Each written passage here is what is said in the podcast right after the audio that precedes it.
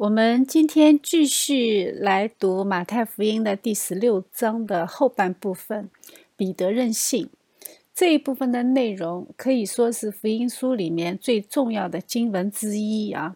这个可以说是黑暗世界的一道闪电，它向前照亮了以色列昏暗不清的一千六百年的历史，它向后照亮了人类社会存在的意义。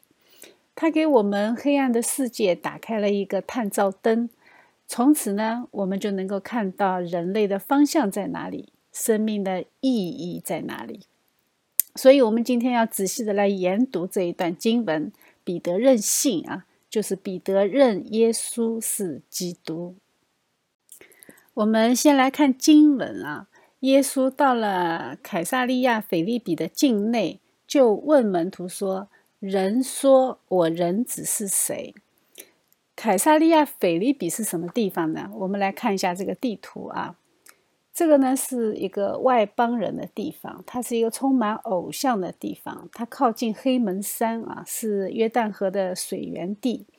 这个地方它本来是一个小村庄，在主前的呃三百五十七年左右，亚历山大的父亲啊。呃，马其顿王当时是腓力二世，马其顿王，他就征服了这里，并且把这个小村庄加以重建。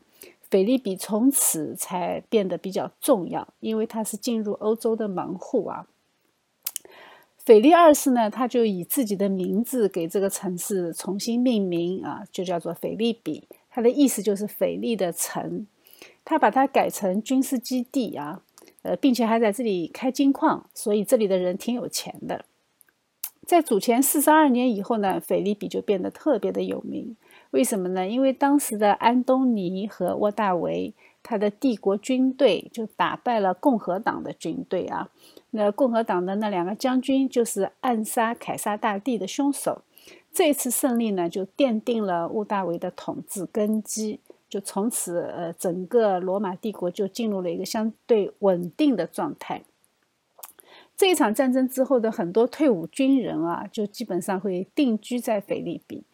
当保罗来到腓利比的时候，这一座城当时依然有很强的拉丁传统和军事传统，它是军事要道上的一个停留站啊，它是罗马的殖民地，它有很多的特权，比如说它免税。它的官方语言呢是拉丁文，这个是很特别的。我们知道，一般当时城市啊，它那些呃，在小亚细亚的城市是讲希腊语的。由此可见，这里的罗马公民是非常多的。所以这个城市呢，它拥有一种特有的公民的自豪感。这里的人呢是帝国的骄傲啊，他们非常勇武，基本上退伍军人很多嘛。腓利比城的政府架构，它其实也是根据罗马的市政结构组织的。它的领袖全部是使用罗马的官衔，市民呢他自己也感觉自己和罗马是一样一样的啊。所以在呃，路加在使在使徒行传里面，他记载的好像菲利比的市民看自己是罗马人，就是这个道理啊。保罗在第二次宣教旅程的时候呢，他探访了腓利比。后来还写了一封信给当地的教会啊，就是《腓利比书》。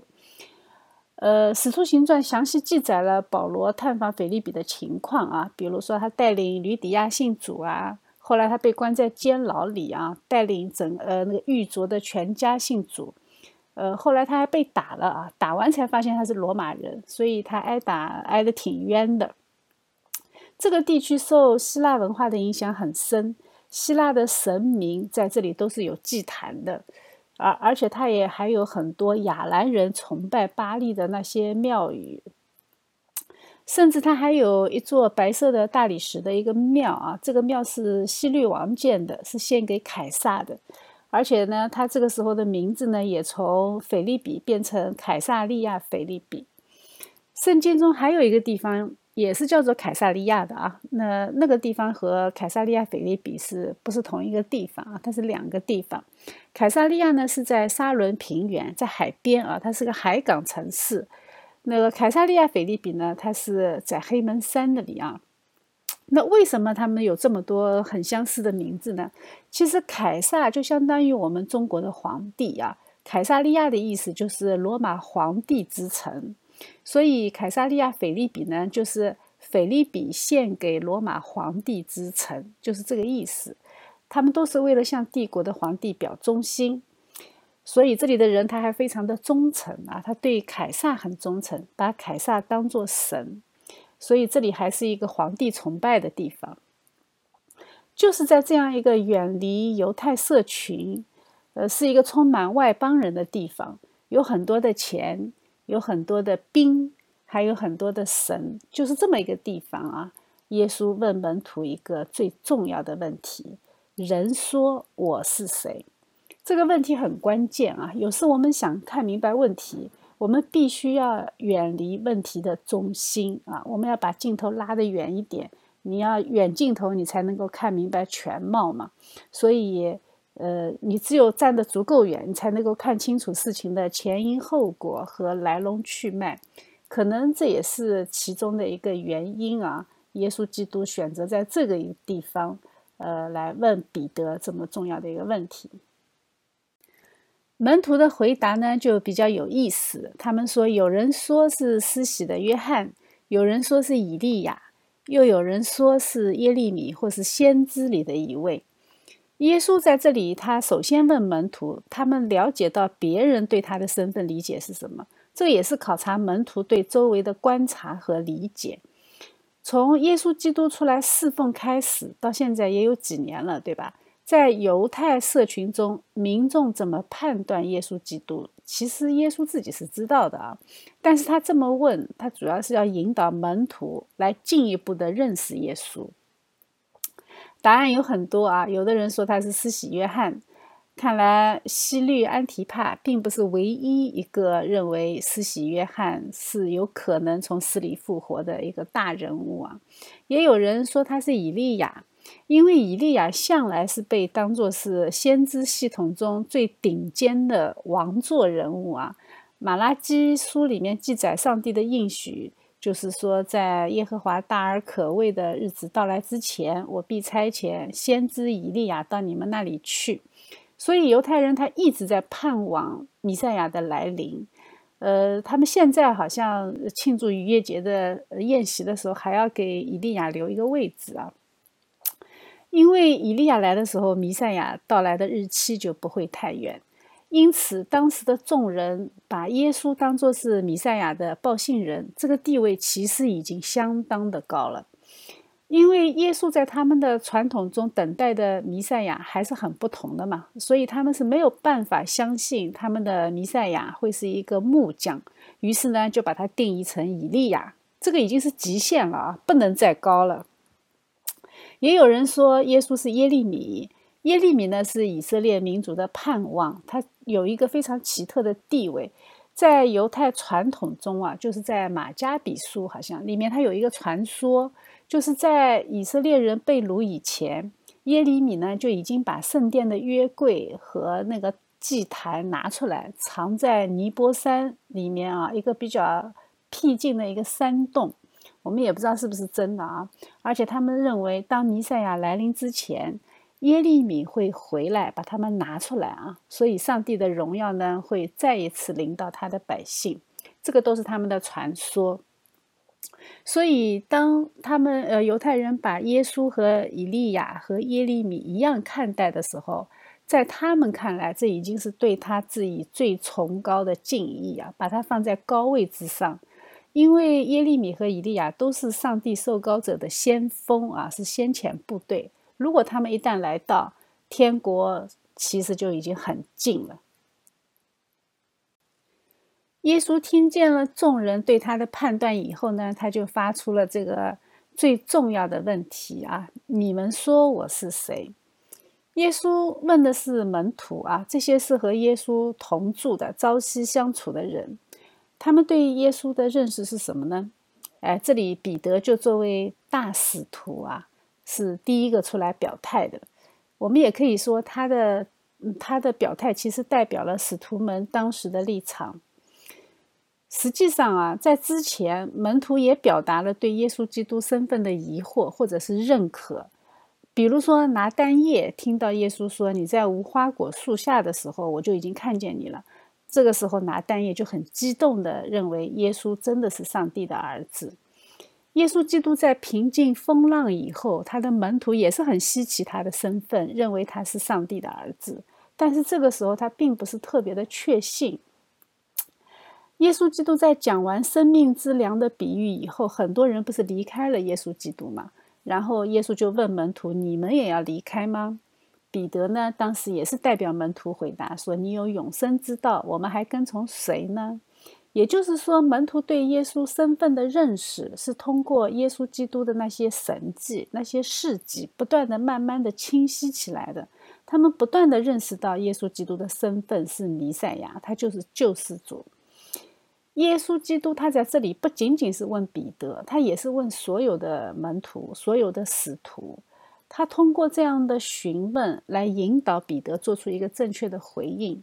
这个回应呢，不应该是出于对耶稣行的那些神迹的认可或者惊讶而做出来的，应该是在面对神的时候，你冷静思考、深思熟虑以后得出的结论。所以，当彼得说你是基督永生神的儿子，就在这一刻啊，非常伟大的这一刻，神的启示和人的认知就完美的结合了。因为神在人间的启示是需要被人所领会到的啊，否则的话呢，这个启示就不可能完成。在三本福音书当中，对于彼得的话有不同的记载，这个也是非常值得品味的。马太所记的是什么？是你是基督永生神的儿子，对吧？但是马可就写的很简短，你是基督。路加呢记得很清楚，他说你是上帝所立的基督，就比较全面啊描写的。弥赛亚和基督呢是同一个字啊，一个是希伯来字，另外一个是希腊字，他们的意思都是受高者的意思。因为在以色列的历史中，君王都是用高油封立的啊，所以弥赛亚、基督、受膏者都是同一个意思，就是上帝治理人类神圣的君王的意思。这一段经文里面呢，它有两个非常伟大的真理。前面那些人说耶稣是以利亚和耶利米，或者说是施洗约翰，这些人都是都是先知，对吧？他们都是在人的范畴之内。当人们说耶稣是以利亚或者耶利米的时候，他们所能想到的就是他们所呃以色列历史当中最伟大的先知。他们还是把耶稣放在人的范畴之内，哪怕最高啊，还是人。但是要知道，犹太人他们先知的声音其实已经消失了整整四百年。在两月之间，神没有通过先知向他们说话，所以这个时候先知是非常非常稀奇的。他们说耶稣是先知的时候，这已经是非常伟大的称呼了啊，都已经消失了四百年。但是彼得最重要的呢，是点出了先知和神的儿子之间的区别，那是神和人之间的区别。彼得代表使徒公开宣认耶稣是基督，是弥赛亚，这是一件前所未有的事情啊！因为在之前，他们虽然认为耶稣基督四基督，就像腓力找了拿单叶啊，说我们找到基督了，但是呢，他们还是处于一种半信半疑的状态。但是在这里呢，他们其实应该已经是非常的确定。在他们跟随耶稣基督的一年多的时间里面，他们看到太多的神迹，太多的能力呀！而且这个能力如果不是从天上来的，是谁也无法做到的。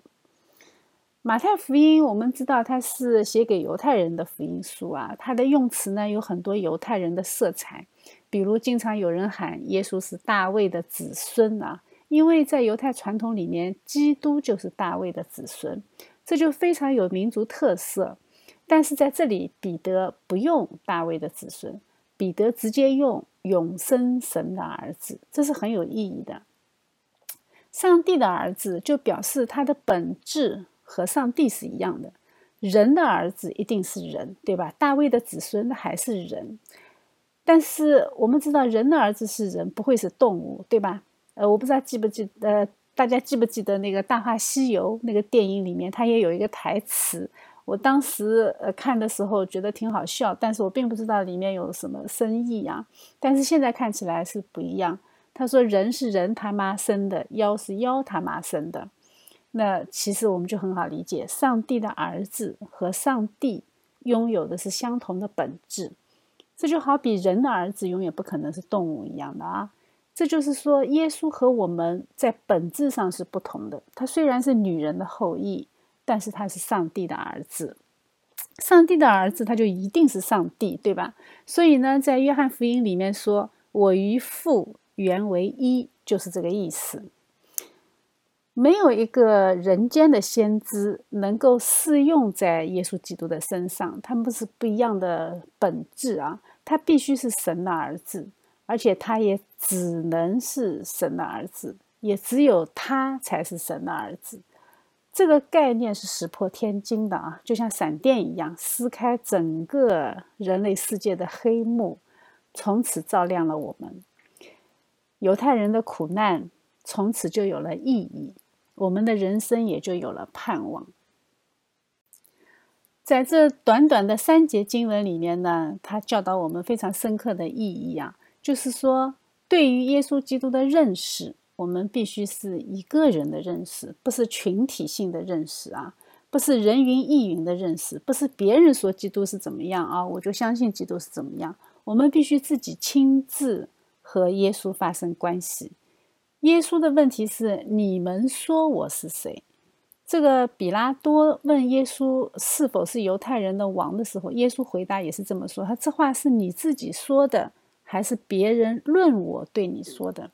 这个话就很明确了啊，就是必须是你自己说的才有用，别人告诉你的是没有用的。我们对于耶稣的认识永远不能是二手的。一个人可能知道别人对耶稣的各种判断，他可能知道人的头脑所思想过的每一种基督论，他也可能说出每一位伟大的思想家和神学家讨论耶稣基督的时候所用的那些概念，但是他仍然。不可能是一个基督徒。基督徒绝不在于关于耶稣的认识啊，也不是关于耶稣的知识，而是在于亲身的体会到、认识到耶稣基督在我们生命里的工作。所以，耶稣基督需要的是每一个个体的判断。他不仅仅是在问彼得，他其实也在问每一个人：“你说我是谁呢？”我在网上看到很多视频是谈宗教的啊，我看到他们哎很很聪明的人啊，很有知识，满腹经纶，摇头晃脑的在谈论耶稣基督，但是他们无论怎么谈，其实都是在真理之外的啊，都是在真理外面绕圈圈，其实也挺替他们感到可惜。你说的再头头是道，终究只是人间的道理。但是犹太人对耶稣的看法呢？其实就是人间道理啊！他们希望弥赛亚带领他们建立一个独立的国家，但是耶稣表达的是你们信仰要归正。基督传道的第一句话就是“天国近了，你们要悔改”，对不对？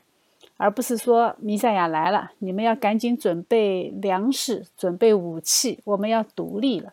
他没有这么说啊。所以说呢，他们认为耶稣，呃，耶稣是耶利米。是以利亚，这是非常正正常的事情啊，因为是人嘛。因为这两位先知，他们也是在强调要信仰的恢复，但是耶稣基督并不符合他们心目中对弥赛亚的要求，所以他们想到顶，也只能想到他们可能是先知。但是弥赛亚真正要做的事情，就是要上帝的国度要复兴。那上帝的国度是什么呢？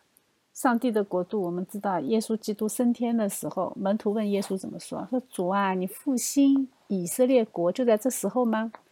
但是我们后来看到，当圣灵降临以后，门徒就再也没有这样祷告过，对不对？因为当时的门徒在圣灵的引导下，他们就已经明白了，教会才是真正的以色列。当他们明白了这个概念之后，那么传福音其实就是复兴以色列国。他们已经在那么做了啊，所以他们就没有疑问了。所以，我们每一个人都要亲自的和耶稣基督发生关系，要认识神，经历神，在神的国里成为天国的子民，并且以神的意念为我们的意念。耶稣十二岁的时候，他在会堂里对他的父母就这么说：“他说，我岂不是要以我父的事为念吗？”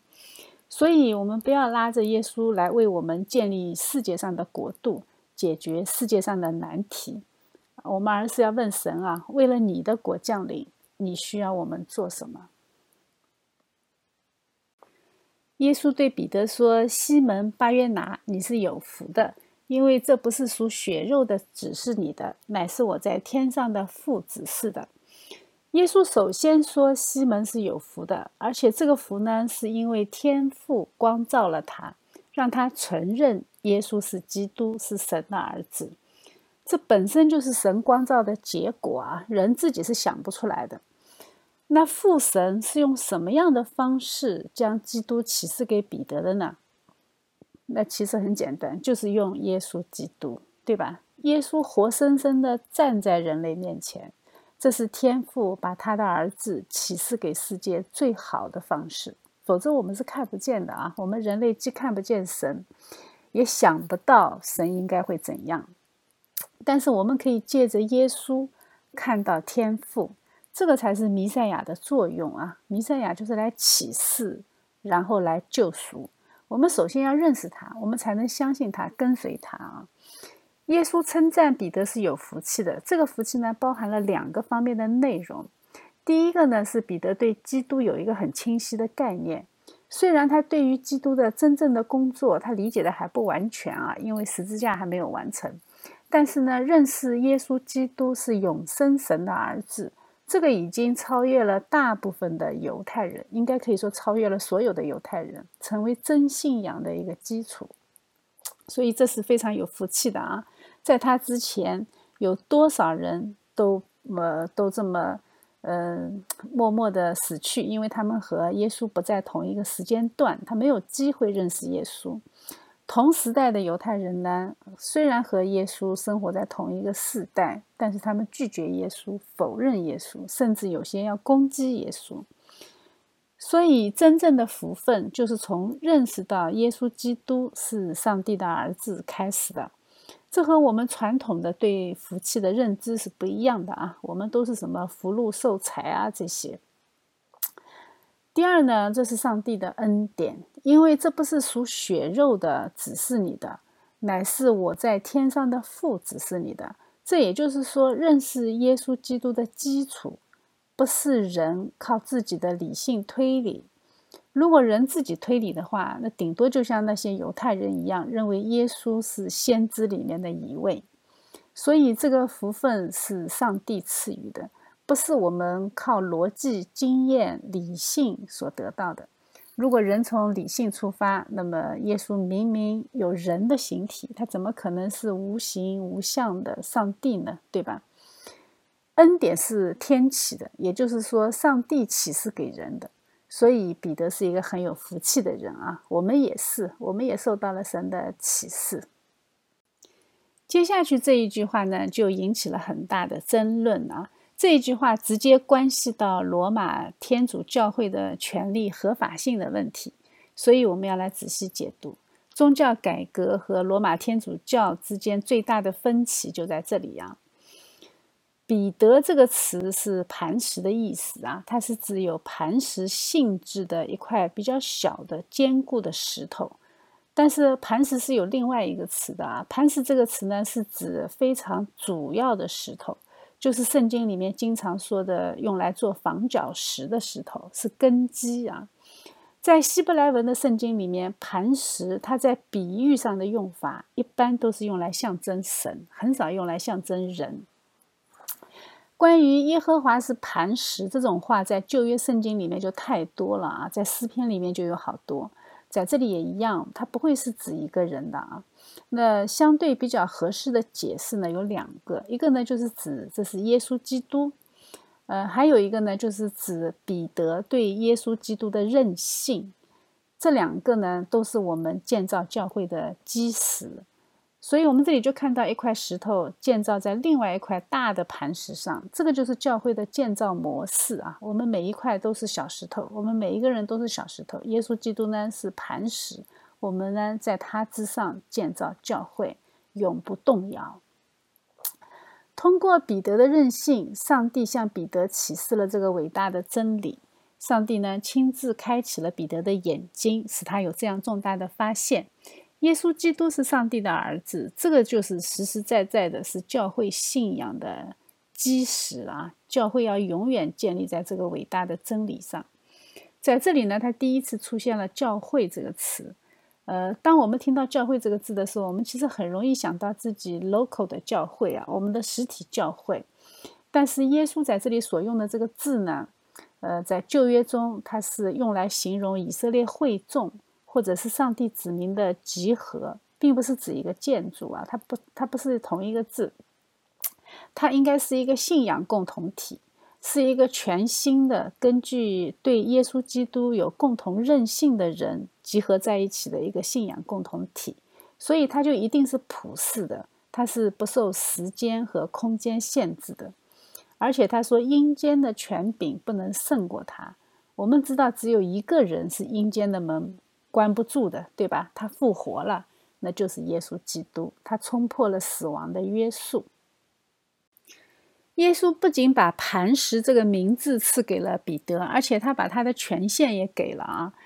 他说：“我要把天国的钥匙给你，凡你在地上所捆绑的，在天上也要捆绑；凡你在地上所释放的，在天上也要释放。”这个权柄听起来就非常大了，对吧？所以，当我们看到《使徒行传》的时候，我们仔细一点就会发现，其实每一个族群的福音的开启者都是彼得。呃，在五旬节圣灵降临的时候，彼得宣讲福音啊，让三千个人受洗归入基督。这个是针对犹太人的，因为只有犹太人才上来过五旬节嘛，所以福音的大门是由彼得向犹太人打开的。然后呢，是半犹太人，就是撒玛利亚人啊。实际上，在彼得去撒玛利亚之前，就有已经有人在那里传福音了。在《使徒行传》的第八章里面呢，使徒在耶路撒冷听见撒玛利亚人领受了神的道，就打发彼得、约翰往他们那里去啊。然后呢，他们两个人到了，就为他们祷告，叫他们受圣灵。因为当时圣灵还没有降在他们一个人身上，他们只是奉主耶稣的名受了洗。所以呢，当使徒按手在他们头上的时候，他们就受了圣灵。这个是半犹太人啊。也就是说，必须要彼得去按手，他才会有圣灵降下。彼得因为是大使徒嘛，他是教会的代表。同样，当福音传给外邦人的时候，也是这样的啊。就是哥尼流得到上帝的启示，要让他去海边的削皮匠西门的家里去把彼得请过来。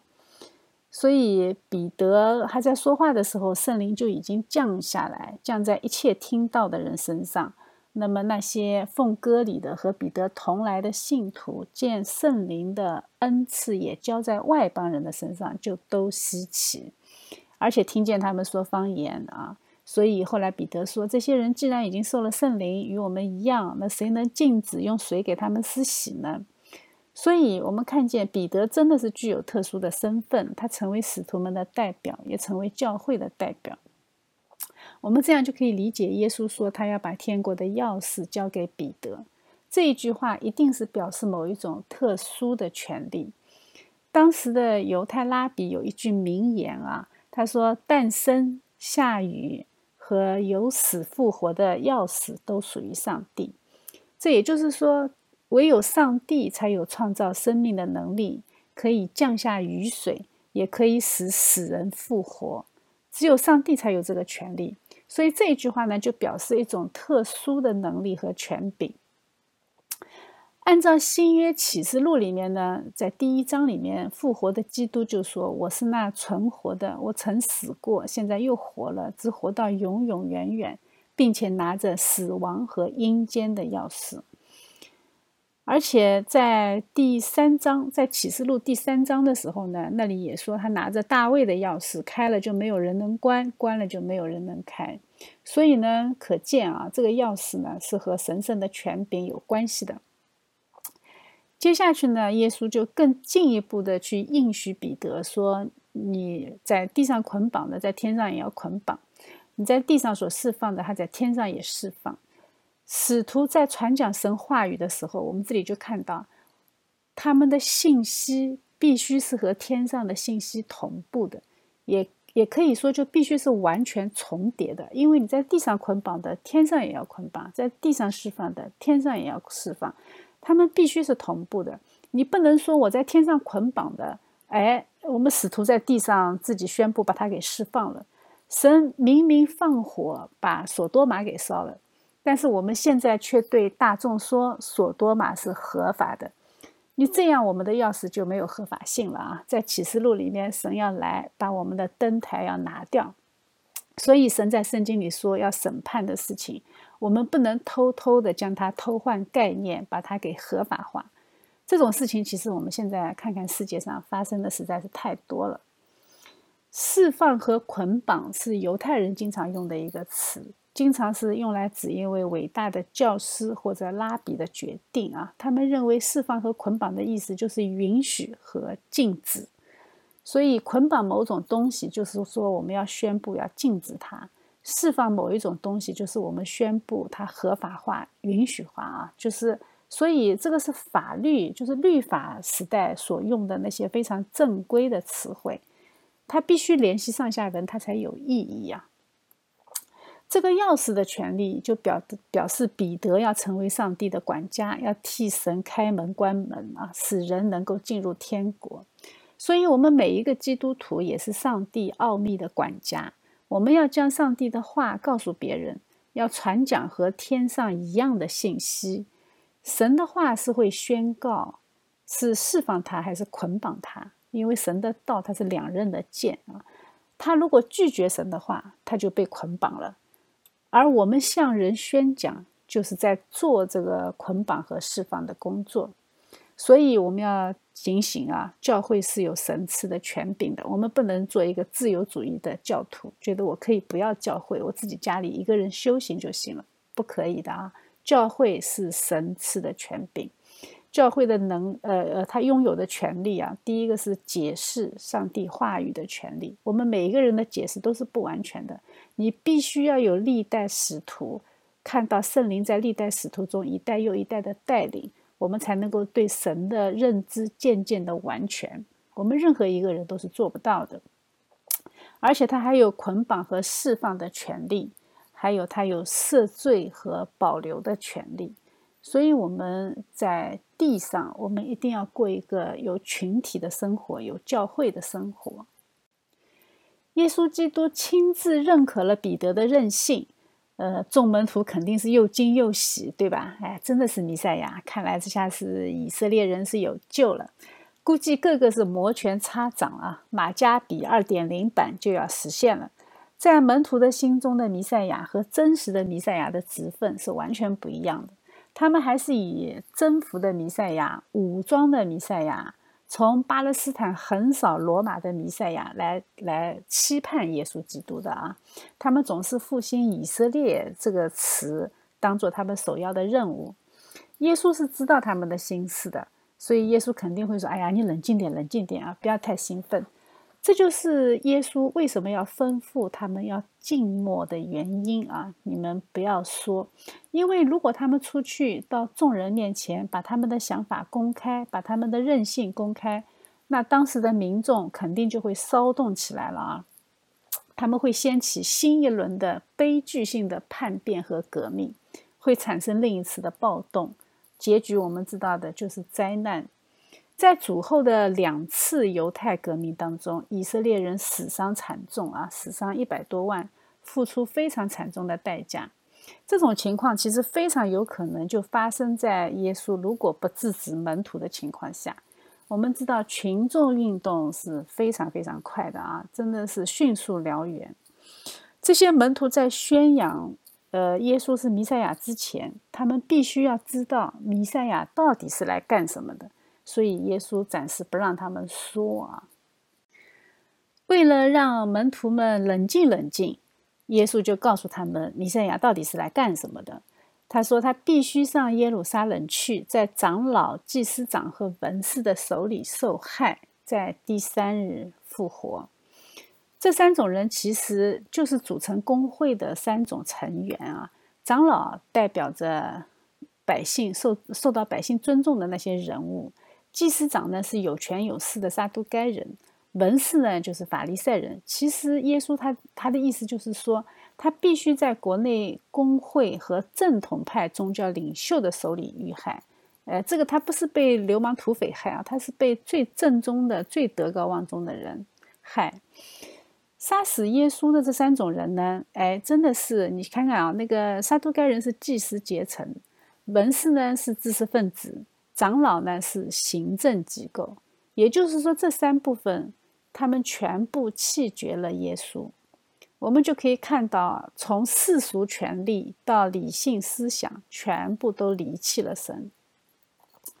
耶稣刚刚说完这句话呢，哎，彼得马上就采取了非常强烈的反应啊。彼得一贯是他是犹太人嘛，对吧？所以他受的教导就是弥赛亚是大有能力的，是荣耀的，是得胜的。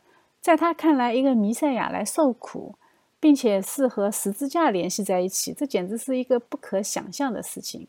所以他拉住耶稣说：“这样的事必不临到你身上。”这话听起来就非常贴心，对吧？那在我们人的眼中，这个话可合适了啊？那彼得的情商老高了，这就是人的困境啊！人既看不到事情的起源，也看不到事情的结局。我们都是活在短暂而狭窄的观念里，肯定是难免出错的。不管我们有多爱别人，我们的行为其实天然带着局限性。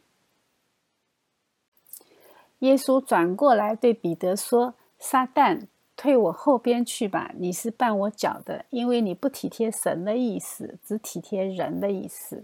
这个话其实说的挺重的啊。那好心好意的劝一下，就被耶稣称为撒旦。我估计这个委屈，哎，估计彼得眼泪都快出来了。人家早几秒钟还是有福的，还是小磐石，刚才还叫人家小甜甜啊，现在成了绊脚石了。撒旦这个词呢，我们很熟悉了啊。耶稣开始出来布道以前，在旷野受过四十天撒旦的试探。当时魔鬼用的三招没有成功啊，我们不知道记不记得。其实他当时他没有成功以后呢，他暂时离开耶稣啊。当时的那个记载，福音书里面记载，就说明什么？说明他一直在用各种方式诱惑耶稣。他离开也只是暂时的，但是他随时都会回来。这个时候呢，哎，用武力征服的诱惑没有成功，他就改用彼得的亲情捆绑来试试看。魔鬼其实一直是很狡猾的。魔鬼在旷野的三招，大家还记得吧？第一个是什么？第一个是物质，对吧？将石头变成面包。哎，我们看到耶稣在传道的时候，也有很多人是为了吃饼来跟随耶稣基督的，这就是一种诱惑啊，对吧？你给我们吃，我们就跟随你。那耶稣如果他很希望别人跟随他，那么给他们吃饼就是一个手段。但是耶稣呢？耶稣拒绝别人为了吃饼得饱来跟从他，所以耶稣不是走了吗？魔鬼第二个诱惑是让耶稣跳下去，神会接住他，对吧？你要证明你是神的儿子，你就跳下来，这个就是行神迹嘛，对吧？所以耶稣在传道的时候也一样，群众围着他要看神迹。魔鬼其实就是通过这种场景来诱惑基督，你给他们看一些神迹，他们就会跟从你。所以我们看到耶稣基督拒绝行神迹，对吧？除了约拿的神迹，没有神迹给你们看。第三个试探就是当时魔鬼要给耶稣万国的荣华，对吧？你做世界的王，世界就会来跟随他。但是耶稣基督拒绝了。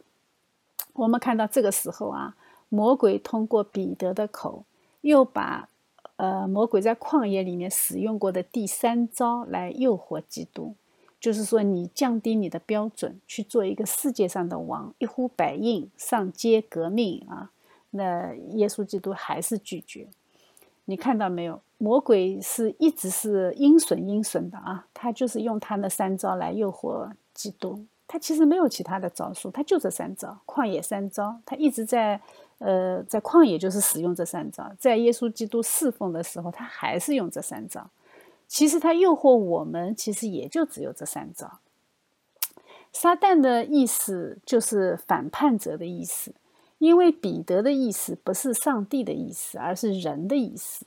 所以，当我们的意思抵挡上帝的意思的时候，其实我们就是撒旦的差役，就是抵挡者。撒旦它是一股势力啊，这股势力会驱使我们离开上帝的道路，它是一股力量。我们要留心啊，不要被这股力量控制。这里也很清楚啊，就是人的意思和神的意思是不相容的。对于只顾念人的意思的那些人呢，神的意思就会成为他的绊脚石。这个也就是保罗在哥林多书，呃，在那个哥林多前书里面说的啊，就是十字架成为犹太人的绊脚石。那反过来也一样，对于顾念神国的事情的人来说呢，人的意思就成为他的绊脚石。我们这个可能每一个人都有体会啊。有的时候绊脚石往往还是来自于家庭，来自于家里你最亲的人。接下去呢，耶稣又一次的向人提出基督徒生活的挑战啊！就一个人，如果你要过基督徒的生活，你就必须要准备做三件事情，就是你必须要舍己。我们通常使用的舍己是狭义方面的意思，就是否定自己。但是这里呢，耶稣所说的舍己，其实包含更多的内容。这个舍己是远远超过否定自己，它不仅仅是否定自己的身份和骄傲，你更要否定自己的思想和观念。就像彼得那样啊，用自己的想法来解读神的意思，还很贴心的为神出主意。这并不是舍己，舍己就是你在生活上让上帝坐在宝座上。舍己就是你要使上帝成为管理生命的原则，他必须背起自己的十字架，也就是说，他必须背起牺牲的担子。基督徒的生活是一种牺牲，是一种服务啊，呃，所以基督徒你要侍奉基督的话，你就要放弃个人的野心。我们并没有什么这个世界上的好处，我们唯一拥有的其实就是十字架。路加福音里面说要天天背起他的十字架。其实真正的重要啊，其实真正重要的事情，并不是说你牺牲的那一刻，并不是说你站在那里，哎，突然之间举个手站起来说我觉志了，或者说我脑子一抽我要受洗了。其实真正的牺牲不是在那一刹那的事情，而是你在生活中时时刻刻不断的意识到上帝的要求和他人的需要。基督徒的生活是一种时常关心别人胜过关心自己的那种生活，所以一时的冲动不是舍己，也不是牺牲，这是天天的，呃，天长细久的这个事情啊，这个是我们每一天都要践行的。接下去呢，耶稣对生命的状态也提出了全新的解释，在这个世界之中，存在和生活是完全是两回事情。存在，你只是肺部在呼吸，心脏在跳动，对吧？但是生活呢？生活不是这样的。生活必须要活在一个有价值观念的世界里面，是有根据价值观而做选择和舍弃的这么一个生活。这样呢，你的灵魂有平安，你的内心有喜乐，你每一分钟都有意义，这个才叫生活啊！否则你就是活着嘛，就是存在嘛。在我们现在的时代，已经不存在殉道的问题了，已经很少了。当然，有些国家还是有，但是用这一段话对初代的使徒，他们的影响是巨大的。他们是真正在施上自己的生命啊，所以神安慰他们说：“你们必得着生命。”呃，有一个考古学家发现一块墓志铭，哎，写的挺有意思的，可以说写的很刻薄啊。他是这么写的：说。他出生时是一个人，死的时候是一个杂货商。哎，这个是不是写的很刻薄？你出生的时候是人啊，你活着活着活着，最后失去了神的形象，成为了一个世俗的角色。这里的世界呢，其实就是指代表物质的东西啊，与上帝的永恒是互相敌对的。物质的东西到最后没有一个人能够把他们带走。我们每一个人都只能把自己的灵魂带走啊，所以我们要关注自己的灵魂。接下去，耶稣说：“人子要在他父的荣耀里同着众使者降临，那时候他要照个人的行为报应个人。我实在告诉你们，站在这里的有人在每场死位之前，必看见人子降临在他的国里。这两句话呢，都提到了一个字，就是降临。但是这两个降临是有不一样的意义的啊。第一句呢，它是一个警戒，它说的是我们不可避免的审判。我们的生命是一条不归路啊，它的方向是单向的，它是走向末日审判的。死后的审判是无法避免的。我们如果把这一段经文和前面那一段连起来，我们就可以看到审判的标准是什么。就是自私的想保全自己生命的人，从属天的眼光看，无论他在世界上如何的富有、成功或者发达，他仍然是失败的。只有那些为别人舍弃自己生命啊，过着非常英勇的冒险生活的人，他才会获得属天的赞许和上帝的赏赐。第二句话呢，它就是一个应许。马太的这一段记载念起来，好像耶稣说，就是听见这番话的人还活着的时候，必要亲眼看见他回来。但是我们知道，耶稣基督好像并没有来，对吧？那耶稣是不是说错了呢？但是当我们看到马可福音相关的记载的时候，我们就可以看到它里面真正的意思。马可是这么记载的：耶稣又对他们说：“我实在告诉你们，站在这里的有人在没尝死味之前。”必要看见上帝的国大有能力领导，所以说耶稣的降临和上帝国度的领导是同一回事情。他所说的其实都实现了。他的复活就是降临在他的国里，对不对？他在众人眼皮底下升天之后，当时的围观群众就有人看到五旬节圣灵的降临。也有人会看到外邦人与犹太人都涌进天国，他们还看到基督的信息横越小亚细亚，传遍欧洲，直达罗马。所以那些听见耶稣说话的人，他们的的确确是在活着的时候就看见了天国带着能力降临。人往往以为十字架就是结局，死亡就是结局。但是在神的计划中，死亡不是结局，复活才是结局啊！十字架只是释放的开始，释放被死亡权势捆绑的生命。所以呢，耶稣就给门徒一个应许：人是无法阻挡上帝国度的扩展。所以这两句话呢，就把耶稣基督的两次降临都点明出来了啊！第一句呢是说他他的降临是审判时候的降临，是末日的降临。第二句话呢是他复活以后的降临，随着天国到来的降临。当时的门徒也都看到了，这个才是很完整的启示。但是门徒呢要到耶稣复活以后才能完全的明白，基督为什么要通过彼得的任性来开启十字架的道路呢？彼得有什么重要的呢？仅仅是因为他是基督的大弟子吗？彼得是一个渔夫啊，他平淡无奇，没有什么知识学问。他和保罗不一样，保罗是法利赛人中的法利赛人，但是彼得真的就是一个渔夫。他常常信口开河，感情用事，所以他经常会说错话，做错事。但是正因为他是这么一个没有学问的小民。但是，仅仅因为他跟过耶稣，他后来的生命就放出奇异的光彩，成为早期教会的中坚和柱石。彼得是有血有肉、活灵活现的真实体啊，所以呢，还我们的人是很容易和他认同的。